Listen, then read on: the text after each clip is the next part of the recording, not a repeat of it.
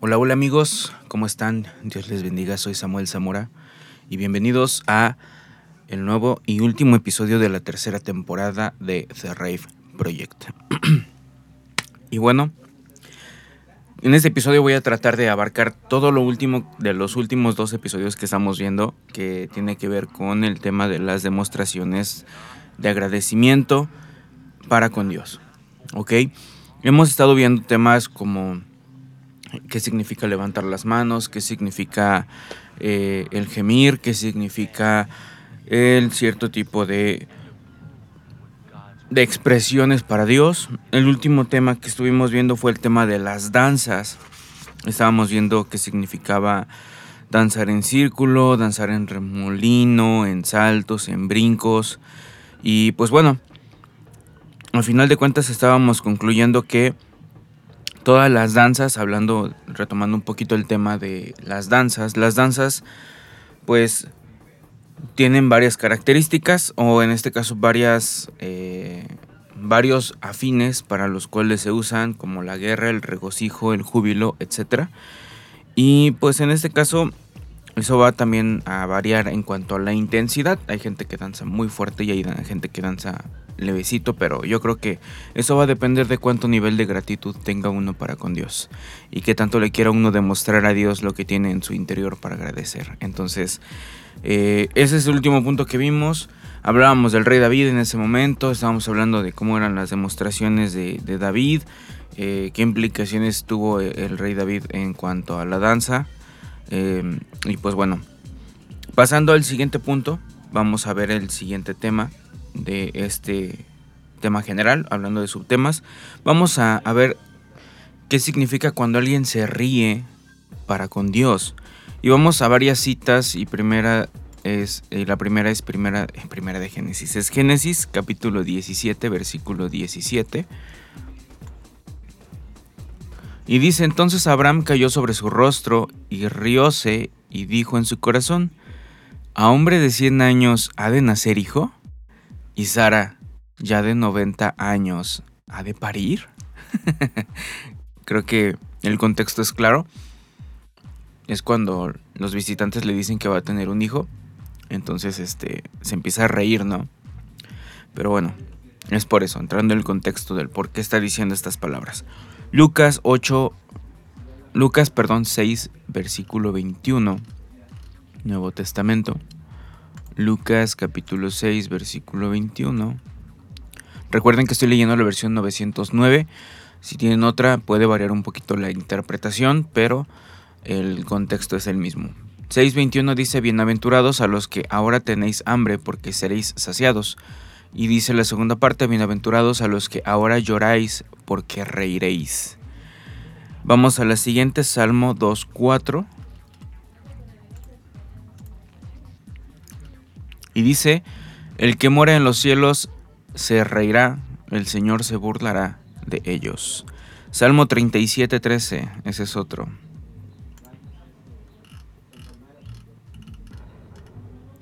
Dice, el Señor, el Señor se reirá de él porque ve que viene su día. ¿Ok? Entonces, estamos viendo que estas expresiones que estamos ah, mencionando a través de las de las citas son expresiones de placer, expresiones de felicidad.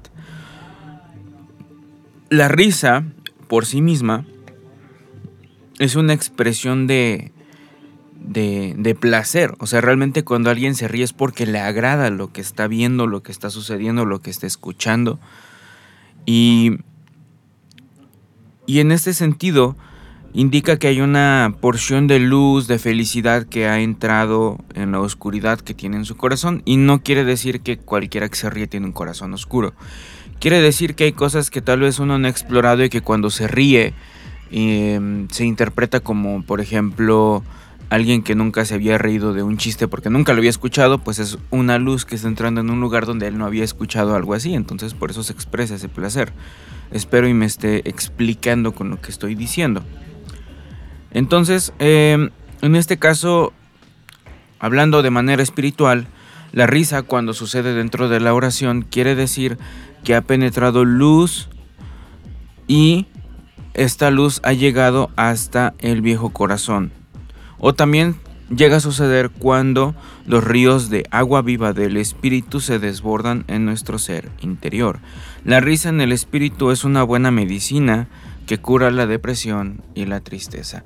Y esto último que acabo de comentar, que la risa en el espíritu es buena medicina, es porque todos los sentimientos vienen al espíritu. Entonces cualquier persona que es feliz empieza a tener una curación en cuanto a la depresión y la tristeza.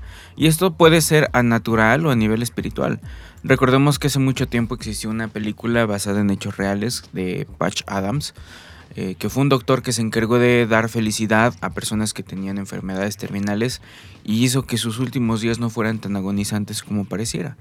Entonces, la felicidad y la risa y la expresión en este, en este punto es muy buena cuando alguien padece de algo malo. ¿Qué sucede cuando alguien está deprimido? Pues la primera cosa que se le propone es, pues júntate con, con, alguien que te pueda traer felicidad, con alguien que traiga lo que tú no tienes. Y si uno está deprimido, pues tienes que buscar a alguien que no tenga depresión y que esté mejor que tú, para que puedas mejorar. ¿Qué pasa si se junta un deprimido con un deprimido? Pues nunca van a salir de ahí. Dice, un ciego no puede guiar a otro ciego. Entonces, eh, la risa por sí misma, cuando está en medio de la oración, quiere decir que trae felicidad porque el Espíritu te mostró algo que tanto a veces esperas.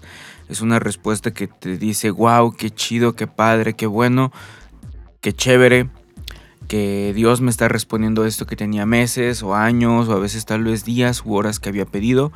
Entonces, esa risa llega a suceder, inclusive llega a suceder cuando estás orando y pues el Señor te recuerda algo que ya te había dicho y tú no habías prestado atención, pero ahí siempre estuvo la respuesta. Entonces, esa es una forma de tener esa risa en el espíritu que a veces causa depresión y tristeza. La tristeza es porque, híjole, yo estoy llorando y el Señor no me responde.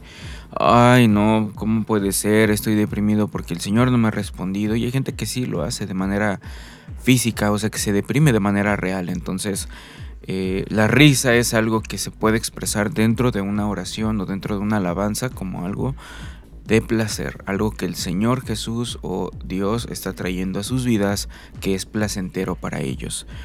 Hay otra que es quitarse los zapatos y vamos a Éxodo 3 del 1 al 5. Entonces vamos a Éxodo capítulo 3 del 1 al 5 y dice lo siguiente. Y apacentando Moisés las ovejas de Jetro, su suegro, sacerdote de Madián, llevó a las ovejas detrás del desierto y vino a Oreb, monte de Dios. Y apareciósele el ángel de Jehová en una llama de fuego en medio de una zarza. Y él miró y vio que la zarza ardía en fuego, y la zarza no se consumía. Entonces Moisés dijo, Iré yo ahora y veré esta grande visión, ¿Por qué causa la zarza? ¿Por qué causa la zarza no se quema? Perdón, estaba, iba a, leerlo mal. 4 y 5 dice, y viendo Jehová que iba a ver, llamólo Dios de en medio de la zarza y dijo, Moisés, Moisés. Y él respondió, heme aquí. Y dijo, no te llegues acá, quita tus zapatos de tus pies, porque el lugar en que tú estás, tierra santa es. Muy bien, vamos a la siguiente que es Ruth 4. Último capítulo del libro de Ruth. Y vamos a leer del 1 al 10. Y vos subió a la puerta y sentóse allí, y he aquí pasaba aquel pariente del cual había vos hablado. Y díjole, Eh, fulano, ven acá y siéntate. Y él vino y sentóse. Entonces él tomó diez varones de los ancianos de la ciudad y dijo, Sentaos aquí y ellos se sentaron.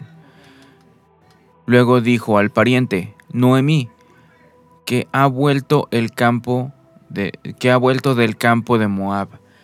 Vende una parte de las tierras que tuvo el, que tuvo nuestro hermano Elimelech. Y yo decidí hacértelo saber y decirte que la tomes delante de los que están aquí, sentados, y delante de los ancianos de mi pueblo, A ver, permítanme que ya me perdí. Ah, perdón. Si hubieres de redimir, redime, y si no quieres redimir, decláramelo para que yo lo sepa, porque no hay otro que redima sino tú y yo después de ti. Y él respondió, yo redimiré. Entonces replicó vos, el mismo día que tomares las tierras de, la de mano de Noemí, has de tomar también a Ruth Moabita, mujer del difunto, para que suscites el nombre del muerto sobre su posesión. Y respondió el pariente, no puedo redimir por mi parte, porque echaría a perder mi heredad. Redime tú usando de mi derecho, porque yo no podré redimir. Y había ya, perdón, había ya de largo tiempo esta costumbre en Israel, en la redención o contrato para que la confirmación de aquel de cualquier negocio el uno se quitaba el zapato y lo daba a su compañero. Y este era el testimonio de Israel. Entonces el pariente dijo a vos, tómalo tú y descalzó su zapato. Vos dijo a los ancianos de todo el pueblo, perdón, vosotros sois testigos de que tomo todas las cosas que fueron de Elimelech y todo lo que fue de Chelión y, Mahalón de mano de Noemí. Y también tomó por mi mujer a Ruth Moabita, mujer de Mahalón, para suscitar el nombre del difunto sobre su heredad, para que el nombre del muerto no se borre de entre sus hermanos y de la puerta de su lugar. Vosotros sois testigos. Este último estuvo un poquito largo, pero vamos a entrar en la explicación de lo que concierne a lo que sucedió en la historia. ¿Por qué suscitó o sucedió este, este tema del quitarse los zapatos? Y bueno, esta es una demostración de imposibilidad que tiene el creyente para redimir. ¿A qué me refiero? Hablando de la historia de Ruth, eh, una redención sucedía cuando, por ejemplo, fallecía el marido y bajo las leyes judías o las leyes israelitas en aquellos años era que el hermano del esposo tenía que desposar a su a su este a su cuñado.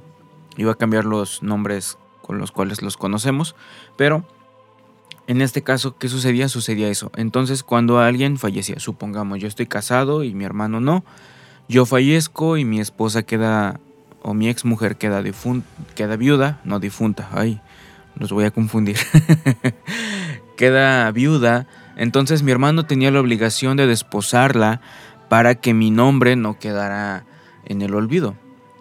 Entonces, eh, en ese sentido, eso era una imposibilidad de, de redimir. Aquí decían en el texto que se quitaban los zapatos y se los pasaban a otro. Entonces esa era una señal de redención, porque para la persona a la cual se le estaba pidiendo no podía hacerlo. Por eso decía que yo no puedo, pero tú toma mi derecho y le daba los zapatos. Entonces ahí está la primera parte.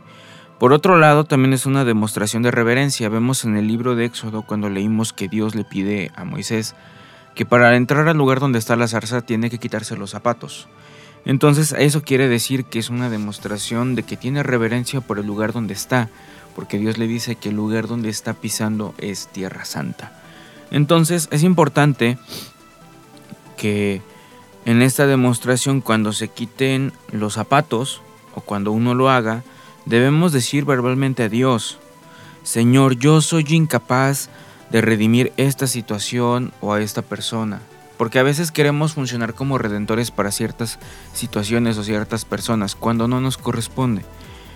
Entonces ahí es donde podemos aplicar esta frase. Y podemos decir, no me corresponde a mí redimir, pues solo tú eres redentor. Y efectivamente Dios es nuestro redentor. Un ejemplo de esta condición lo vemos en Daniel también, que él pudo haber intercedido a favor de los tres jóvenes hebreos que fueron echados en el horno de fuego. Daniel podía influenciar para redimirlos, pero él sabía que no era el redentor, sino que Dios era el redentor y por eso no se los quitó. Claramente en este caso no estamos hablando tampoco de Moisés, Verdaderamente si ustedes leen la palabra de Dios en el libro de Éxodo capítulo 3, Moisés tampoco se quita los zapatos porque no fue respetuoso con la orden que Dios le dio. Cosa que si ustedes dicen, no, no es cierto, yo lo vi en la película del príncipe de Egipto, bueno, pues está mal esa interpretación. Moisés nunca se quitó las sandalias, simplemente Dios le dijo que tenía que hacer y le valió. ¿Ok? Entonces, cuando tomemos esta acción de quitarnos los zapatos, tenemos que hacer verbal nuestra expresión del por qué lo estamos haciendo, ¿ok? Esto se tiene que hacer siempre por decisión propia. Hay lugares, por ejemplo, donde a mí me tocaba ver en iglesias que durante las eh, alabanzas se quitaban los zapatos y sin zapatos danzaban.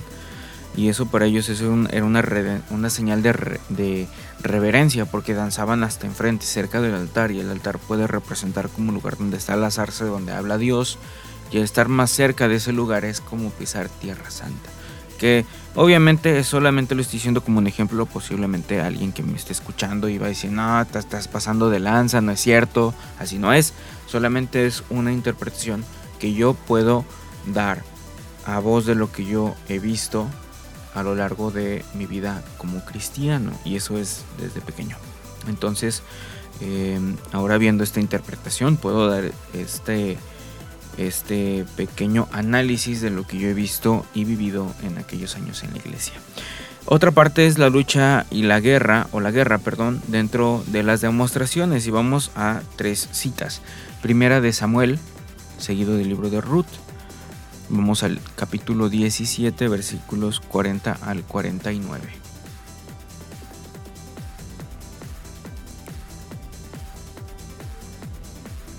Y dice lo siguiente.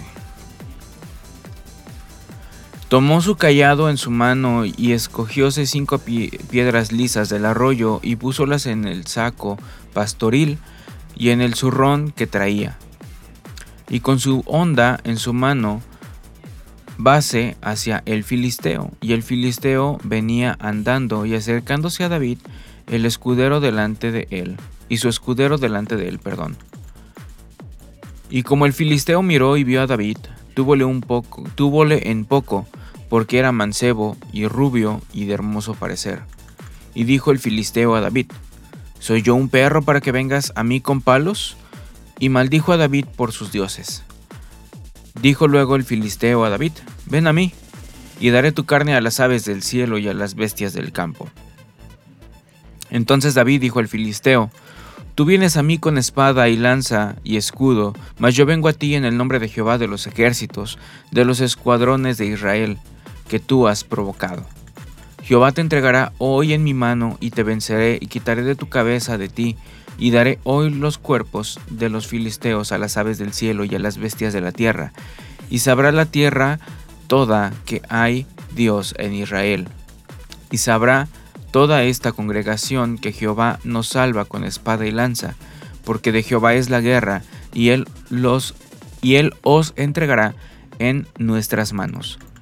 Y aconteció que como el filisteo se levantó para ir y llegarse contra David, David se dio prisa, priesa, perdón, y corrió al combate contra el filisteo. Y metiendo David su mano en el saco, tomó de allí una piedra y tirósela con la honda e hirió al filisteo en la frente y la piedra quedó hincada en la frente y cayó en tierra sobre su rostro. Segunda cita, jueces 14 del 5 al 6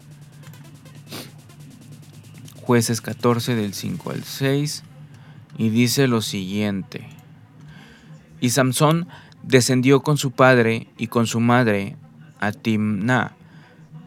Y como llegaron a las viñas de Timná, he aquí un cachorro de león que venía bramando hacia él, y el espíritu de Jehová cayó sobre él y despedazólo, como quien despedaza a un cabrito sin tener nada en su mano, y no dio a entender a su padre ni a su madre lo que había hecho. Y luego nos vamos al siguiente capítulo que es el 15 de jueces también. Y vamos a leer el 14 y el 15. Y dice, y así que vino hasta Leí, los filisteos le salieron a recibir con algarza, algazarra, perdón. Y el Espíritu de Jehová cayó sobre él, y las cuerdas que estaban en sus brazos se tornaron como lino quemado con fuego, y las ataduras se cayeron de sus manos, y hallando la quijada, una quijada de asno fresca, extendió su mano y tomóla, e hirió con ella a mil hombres. Entonces aquí vemos que aunque estos personajes bíblicos libraron una lucha o batalla literal contra personas físicas, en el ámbito espiritual también tenemos enemigos espirituales. Recordemos lo que dice la palabra de Dios, que nuestra lucha no es contra carne y sangre, sino contra principados y potestades. En este caso, hay gigantes, hay leones, hay filisteos a nivel espiritual también, que cuando somos llevados en espíritu a tener también cierto tipo de, de, guerras, pues tenemos que enfrentarlas. Y en este caso, Ah, en este caso, cuando las batallas son espirituales, muchas veces también se manifiestan de manera física. ¿Qué quiere decir? Cuando uno pelea de manera física, pues que suelta puñetazos, patadas, etcétera, etcétera. Y ojo, reitero, pareciera locura, pero muchas veces eso trae mucha, mucha libertad. Psicológicamente, si lo vemos de otro lado, también podemos decir, wow, no, pues es que son cosas psicológicas que te ayudan a quitarte lo que tienes. Que también puede ser, no digo que no. Pero Dios usa todas las armas que Él creó para poder ayudarnos a crecer también a nivel espiritual. Y si eso lo queremos ver de esa forma y eso nos ayuda a crecer, pues venga tu reino, dice también. entonces, hay muchas luchas que son invisibles, que se, vuelven visibles, y entonces por eso a veces, al menos en el movimiento donde yo pertenezco, vemos gente que avienta brazadas al aire como si estuviera nadando, como si estuviera dando espadazos. Y en este sentido, eso es lo que sucede a nivel espiritual cuando se desata una guerra, y muchas veces en el ámbito natural también se desata la guerra de esa forma. Entonces, eh, cabe mencionar que hay mucha gente que a través de este tipo de actitudes tienden a jugar y no es algo de juego. ¿Por qué lo digo? Porque yo iba a congresos del movimiento al cual este, me congrego y en este caso había gente que no, no tenía realmente estas demostraciones de guerra y simplemente lo que hacían era porque quería lastimar a alguien. Y ojo, cuando existen este tipo de demostraciones, lo último que sucede es una una agresión física. Pareciera tonto, pero ni se siente literalmente. Me refiero a que no quiere decir que te pegan y todo eso, sino que, o sea, tú dejas que el Espíritu te, te posee, te tome el Espíritu Santo, claramente, no cualquier espíritu, y dejas que Él se mueva como Él desee, porque nosotros no controlamos al Espíritu Santo. Entonces, ahí es a donde se desatan las guerras, porque, les, porque todo el tiempo hay una guerra espiritual. Entonces, ahí es a donde de manera espiritual hay una guerra que muchas veces se interpreta de manera natural. Hay veces que solamente las guerras se ganan con intercesión, hay veces que se ganan con otro tipo de cosas. Pero cuando es necesario y se desata la guerra física, o de manera o que se expresa de manera física, pues esto puede llegar a suceder. Entonces solamente lo que leímos en la Biblia es una expresión de lo natural que también se puede interpretar a nivel espiritual. Y reitero, puede ser, puede que tampoco suceda del todo y en todo momento, ¿ok? Vamos a otra forma y esta es de correr. Vamos a Salmo 19.5.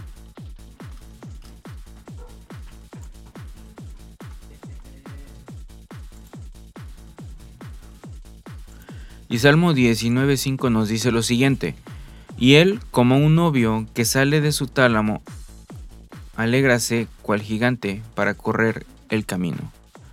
Isaías 40:31, que sería la siguiente cita.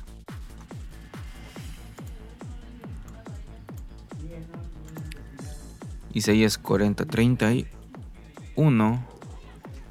Vemos que dice lo siguiente. Y dice, mas los que esperan en Jehová tendrán nuevas fuerzas, levantarán las alas como águilas, correrán y no se cansarán, caminarán y no se fatigarán. En el Salmo 19.5, que fue el primero que leímos, Dice Jehová, cual gigante sale de su tálamo a correr, y en este último dice que van a correr y que no se van a cansar. Entonces, en este caso, hay dos cosas. Decía yo que el Espíritu Santo cuando nos posee tenemos que dejar que Él haga lo que tiene que hacer para poder llevarnos a la victoria porque Él es una guía. Y en este caso, Dios jamás también va a pedir y llevar a los creyentes, a nosotros como hijos de Él, a hacer algo que Él no haga o haya hecho.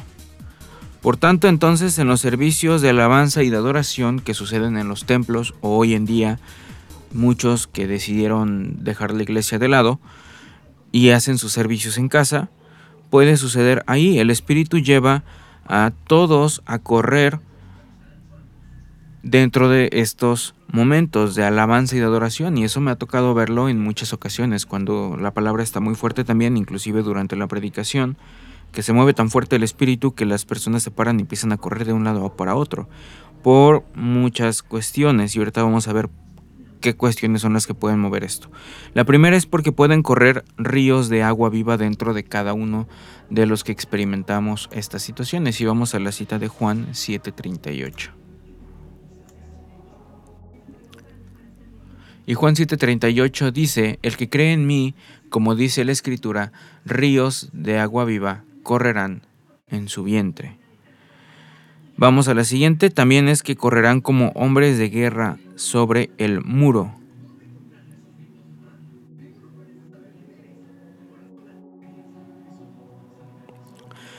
Perdón el, el, silencio, estoy ubicando la cita, pero la noté mal. Yo creo que en la siguiente temporada, cuando la encuentre, se las comparto si es que no la encuentro antes de terminar de grabar el episodio. El siguiente es, el justo corre a la torre en el nombre de Jehová. Proverbios 18:10.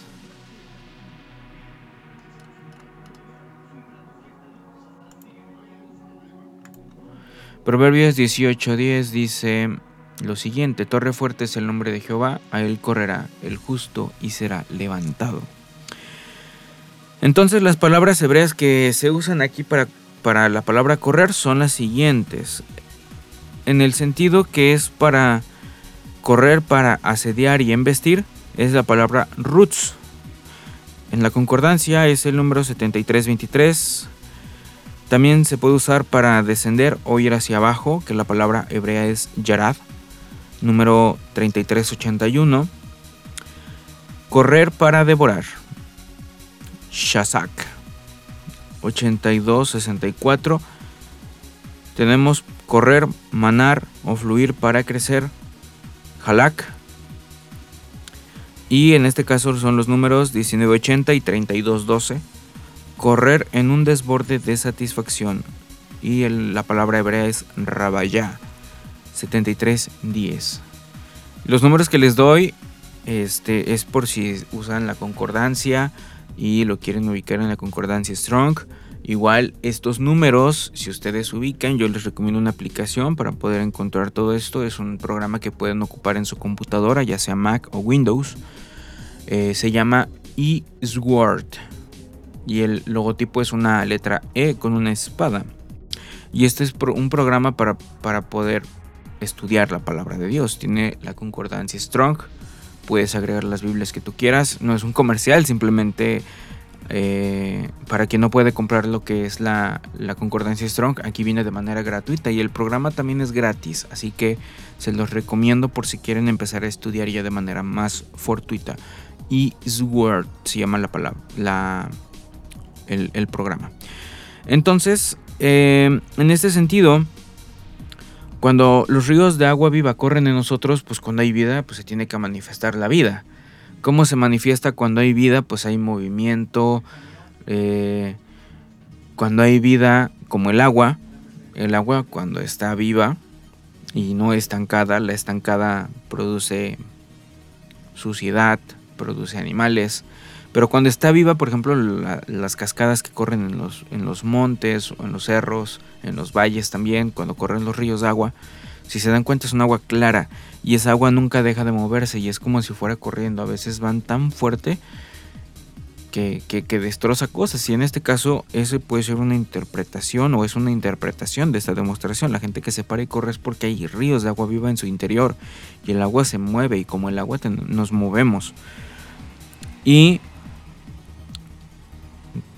en este caso, el justo corre a la torre del nombre de Jehová, que era lo que leíamos el Proverbios 18:10. Torre fuerte es el nombre de Jehová, a él correrá el justo. Entonces, también puede ser eso. Hay gente que llega a la iglesia y lo primero que hace es dejar sus cosas en su lugar y corre hacia el altar a orar.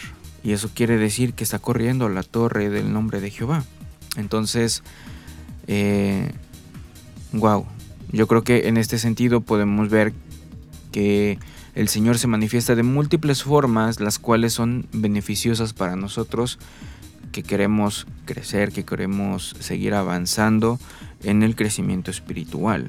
Y son cosas que se manifiestan dentro de la alabanza y de la adoración. Reitero, la adoración puede ser cuando llegan corriendo hasta el altar y se ponen a orar. En la alabanza cuando pues están danzando y de repente se manifiesta lo que acabo de comentar y van de un lado para otro, de un lado para otro. Entonces, ese es el correr. Tenemos el siguiente punto que es gritar. Y vamos a tres citas, Isaías 42.8, que es una.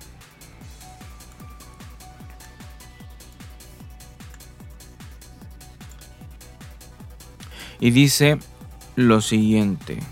42.13, perdón, no 8.13. Y dice, Jehová saldrá como gigante y como hombre de guerra despertará celo, gritará, voceará y esforzarse sobre sus enemigos.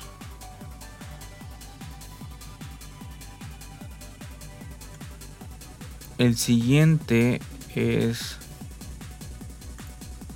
Josué capítulo 6 versículo 20.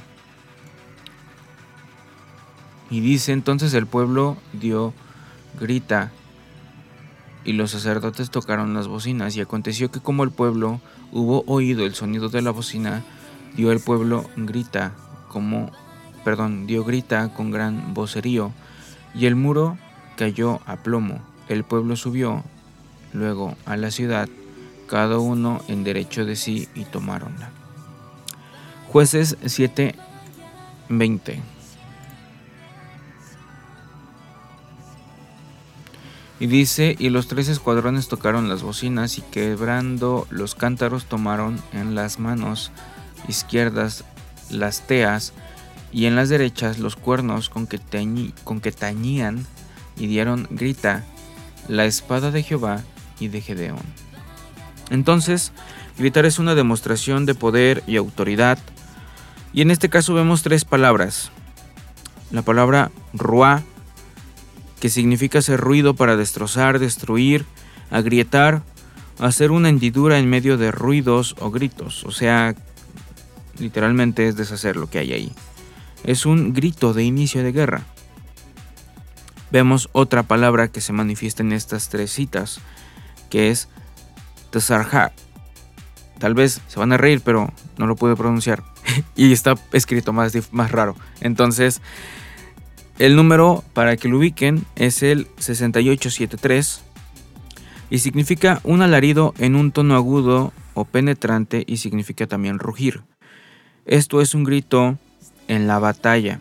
Una cosa es gritar antes de iniciar la batalla y otra cosa es que cuando estás en la batalla estés gritando. Y el último es cara, que significa gritar para ser famoso a alguien o publicar la fama de alguien y este es un grito de proclamación. Por ejemplo, en las películas hemos visto que antes de iniciar la guerra o cuando va a iniciar la guerra van gritando y van corriendo hacia el enemigo. Ese es el grito de inicio de guerra. Cuando están peleando mucha gente hace gritos, hace sonidos como en las películas de karatecas y eso es porque intimida al enemigo. Eso penetra, es un tono tan agudo como el de Bruce Lee digo, sabrán ubicarlo, que lo que hace es aturdir al enemigo y esto es porque estás en una batalla, eso quiere decir que ya estás en medio de...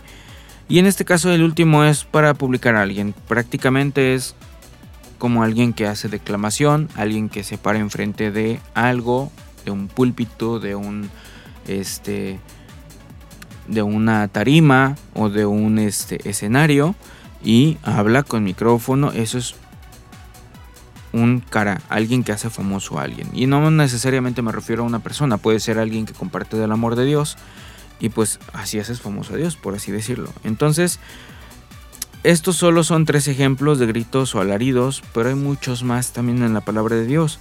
Pues el mundo del mover de Dios siempre es infinito. Y muchas veces nosotros solamente conocemos solamente una fracción de lo que Él tiene para nosotros. Entonces, estas demostraciones siempre nos llevan a las victorias espirituales. Muchas veces la gente que hace lo que habíamos visto hace unos momentos, de luchar o guerrear, tienen gritos por lo mismo, porque están en medio de la guerra, están demostrando primero físicamente con los brazos, con las manos, con los pies, con la cabeza, con los pies, con las piernas, perdón. Y luego empiezan a gritar, pero es por lo mismo, porque están en medio de una guerra espiritual. Lo mismo, por ejemplo, es un suponer a alguien que se posee tiene que tener una demostración de que está poseído, de gritos, de, de, lucha, porque son cosas que no, tal vez no entendemos. A veces incluso puede ser alguien poseído que no haga nada, pero internamente es una batalla muy fuerte.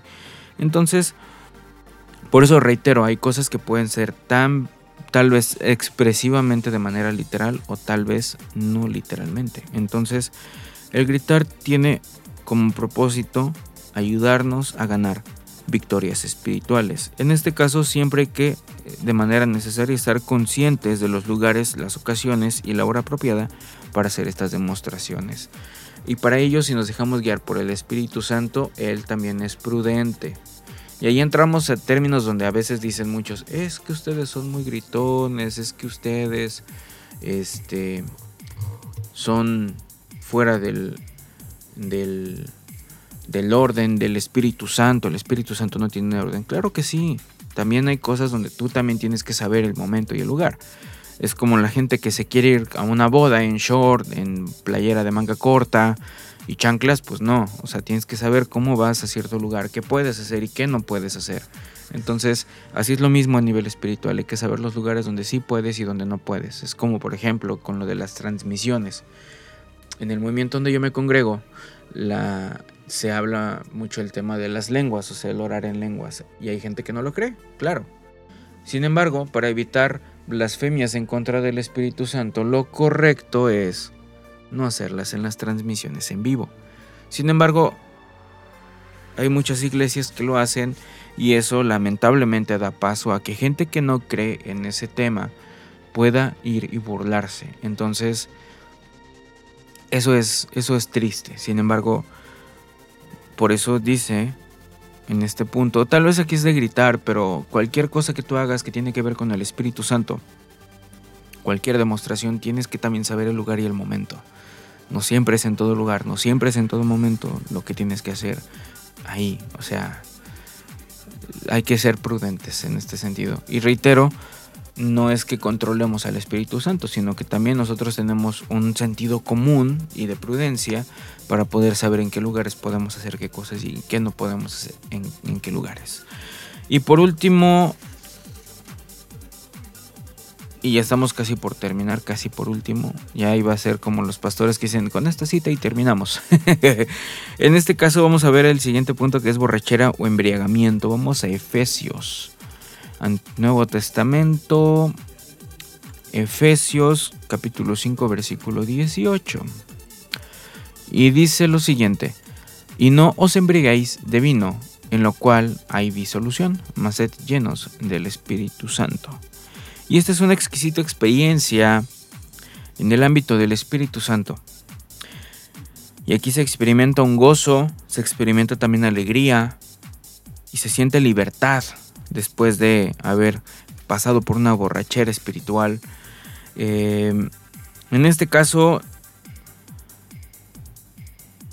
cuando pasamos por este punto, mucha gente queda tocada o quedamos tocados a nivel espiritual y de manera muy sensible. ¿Qué quiere decir? Que cualquier cosa que sea por parte de Dios y del Espíritu Santo, vuelves a ser tocado.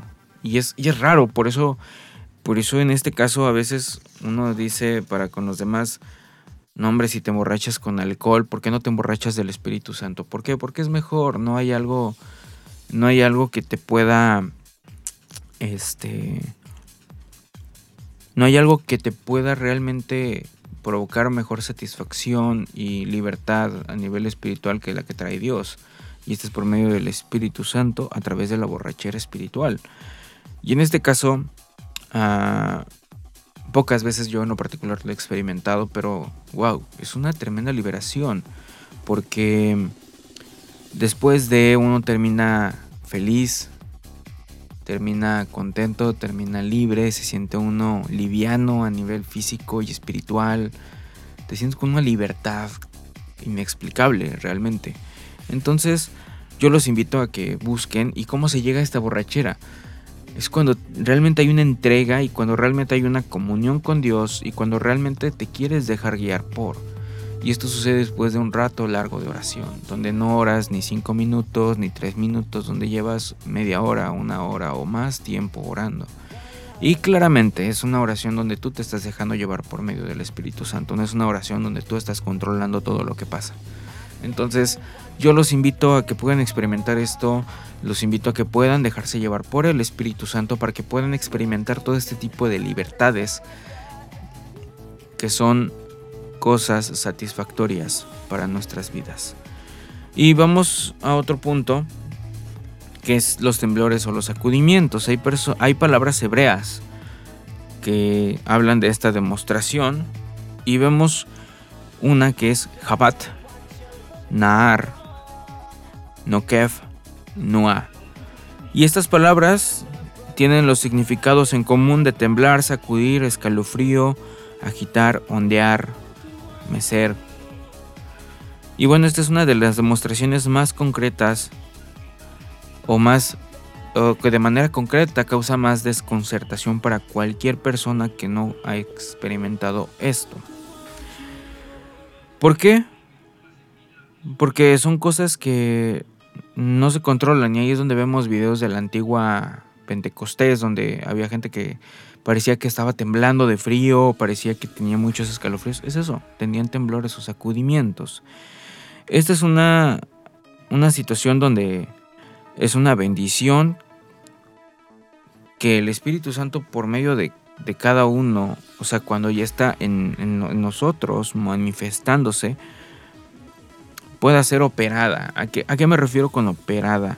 O sea, que él liderea este tipo de acciones, no es como que, ay, se me ocurrió temblar, y luego se me ocurrió manosear, o luego, manosear me refiero a aventar manotazos al aire, o, o, se me ocurrió sacudirme. Es por eso que les decía que hay cosas que no son, no son del todo que se tienen que controlar, o se deben de controlar. Y hay gente que abusa de ello y hace cosas inadecuadas. Lo mismo que en el momento de la guerra. Entonces, en este caso es muy desconcertante porque reitero, aquí es donde el Espíritu Santo es quien opera, no es que uno decida, ay, voy a hacer esto y ahora no, ahora voy a hacer aquello. No, aquí es libertad total en el Espíritu. Entonces, vamos a ver algunos ejemplos de sacudimientos o temblores en la Biblia.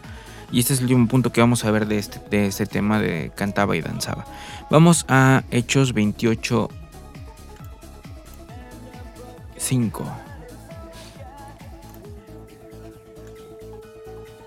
Y dice, mas él sacudiendo la víbora en el fuego, ningún mal padeció. Y aquí la palabra pues es sacudir la serpiente. Entonces vemos que a nivel espiritual también hay serpientes espirituales que tenemos que quitarnos de encima. En este caso, las serpientes lo que hacen a nivel espiritual es meter veneno en nosotros y paralizarnos o insensibilizarnos al Espíritu Santo. Entonces, esta demostración lo que hace es ayudarnos a quitar esas cosas de encima, a sacudirnos. Entonces, de repente en una iglesia pentecostal tú puedes llegar y escuchar, hermano, sacúdete. ¿Por qué? Porque la gente está quieta, porque no se está manifestando el Espíritu de manera correcta para como nosotros hemos aprendido en los últimos episodios. Entonces, eso quiere decir que si no te mueves es porque estás paralizado porque hay una serpiente en ti que te está inyectando su veneno. a nivel espiritual, lo cual no permite que tengas esa, esa, demostración de que estás eh, conectado con Dios realmente.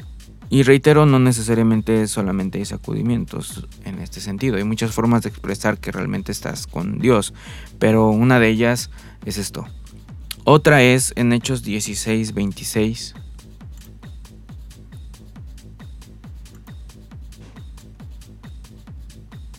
Y dice, entonces fue hecho de repente un gran terremoto, de tal manera que los cimientos de la cárcel se movían, y luego todas las puertas se abrieron y los prisioneros de todos soltaron.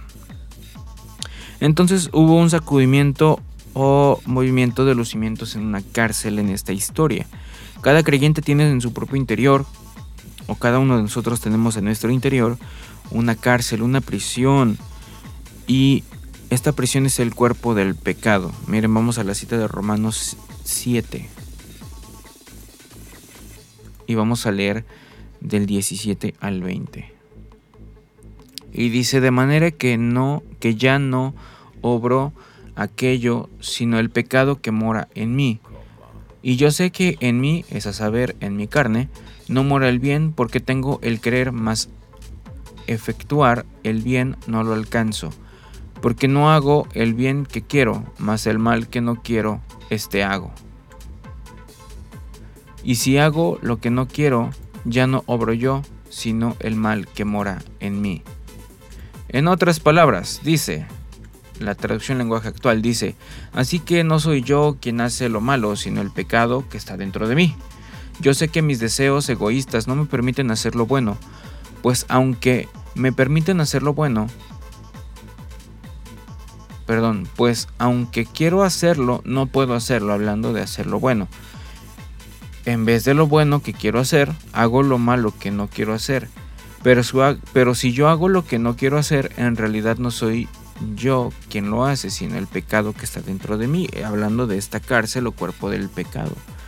Entonces ella imita y aprisiona a cada uno de nosotros para que no tengamos libertad de orar, de estudiar la palabra, para alabar, para adorar, para evangelizar o para hacer cualquier acción que tenga que ver con levantar el nombre o compartir el nombre de Dios con los demás.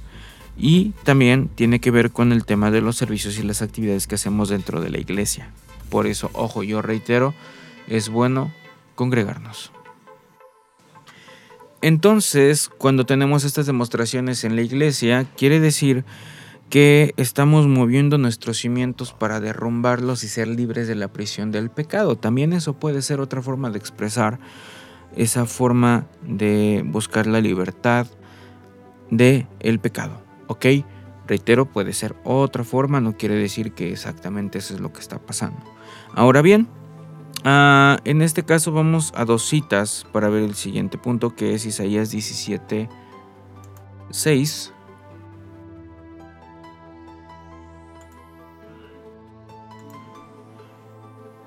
que dice lo siguiente, reitero, voy a leer nuevamente la 909, que dice, y quedarán en él rebuscos como cuando sacuden el aceituno, dos o tres granos en la punta del ramo, cuatro o cinco de sus ramas fructíferas, dice Jehová, de Dios de Israel. Y la siguiente es Deuteronomio 24:20.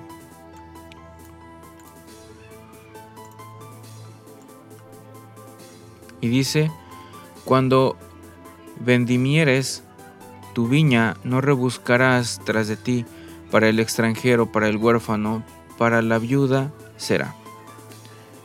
Entonces el aceite de oliva nos habla de la sabiduría. Cuando somos dóciles a el mover del Espíritu Santo, Él nos va a llevar a sacudimientos para separar la sabiduría carnal, animal y diabólica, la cual en nosotros va a causar las cosas negativas que tenemos en nuestro interior. Es por eso que tenemos pleitos, celos, contiendas, amargura, mentira, etcétera, etcétera. Vamos a leer para ello, para aclarar el punto, Santiago capítulo 3 del 5, del 15 al 17, perdón, 3 del 15 al 17. Y dice que esta sabiduría no es la que desciende de lo alto, sino terrena, animal y diabólica porque hay envidia y contención y allí hay perturbación y toda obra perversa. Mas la sabiduría que es de lo alto, permanente, es pura, después pacífica, modesta, benigna, llena de misericordia y de buenos frutos, no juzgadora, no fingida. Entonces,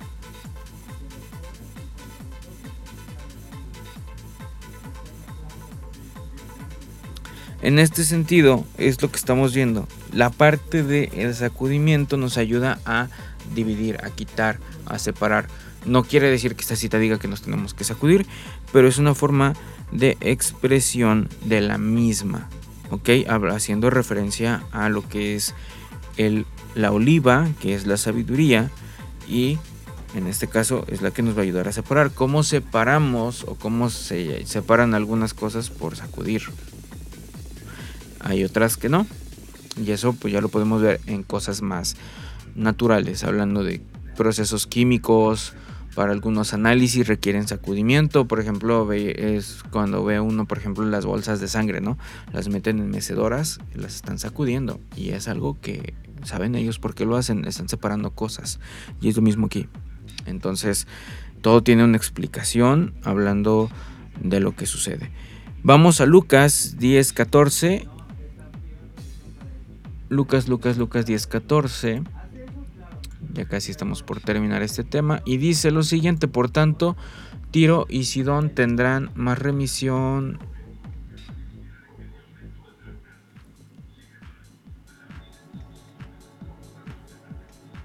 Perdón, perdón, perdón.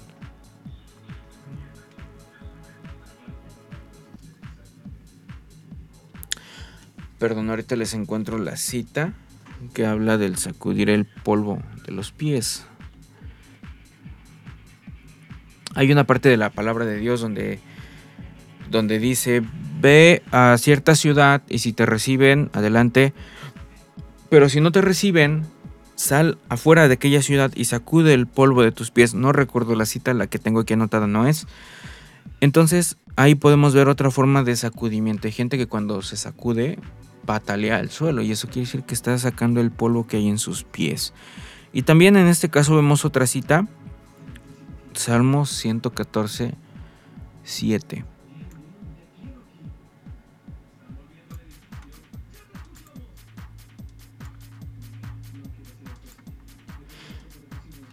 Y ojo, con lo que acabo de mencionar del sacudir el polvo de los pies, lo que implica espiritualmente es que no queremos llevarnos cosas que no nos corresponden. No quiero llevarme un enojo porque no me recibieron, no quiero llevarme un enojo porque me trataron mal, porque me vieron mal, porque tengo un problema con alguien y lo vengo cargando y lo vengo arrastrando. Entonces, en este sentido, cuando sacudimos el polvo de los pies, eso sucede, nos quitamos de esa carga, de ese peso que no nos corresponde. En Salmo 114, 7 dice lo siguiente, a la presencia del Señor tiembla la tierra y a la presencia del Dios de Jacob. Entonces la creación completa tiembla. Una vez recuerdo que decían que cuando tiembla la tierra es porque nosotros dejamos de levantar su nombre y hablando del nombre de Dios. Entonces decían, levanta el nombre de Dios porque si no las piedras van a moverse o se van a sacudir. Y wow, no quiere decir que porque existan terremotos es porque no se alaba a Dios. Sí se alaba, sin embargo también hay cosas naturales, no todo es ello. O, no hay, no, necesariamente tiene que ser de manera física. Entonces, eh, hay cosas que son muchas veces difíciles de comprender a, la, a, primer plano o a primer análisis, pero es bueno permanecer en ello, es bueno estar analizando lo que Dios tiene a través de nosotros, a través de lo que tenemos a nuestro alrededor. Y vemos la última cita en Éxodo 19, 18.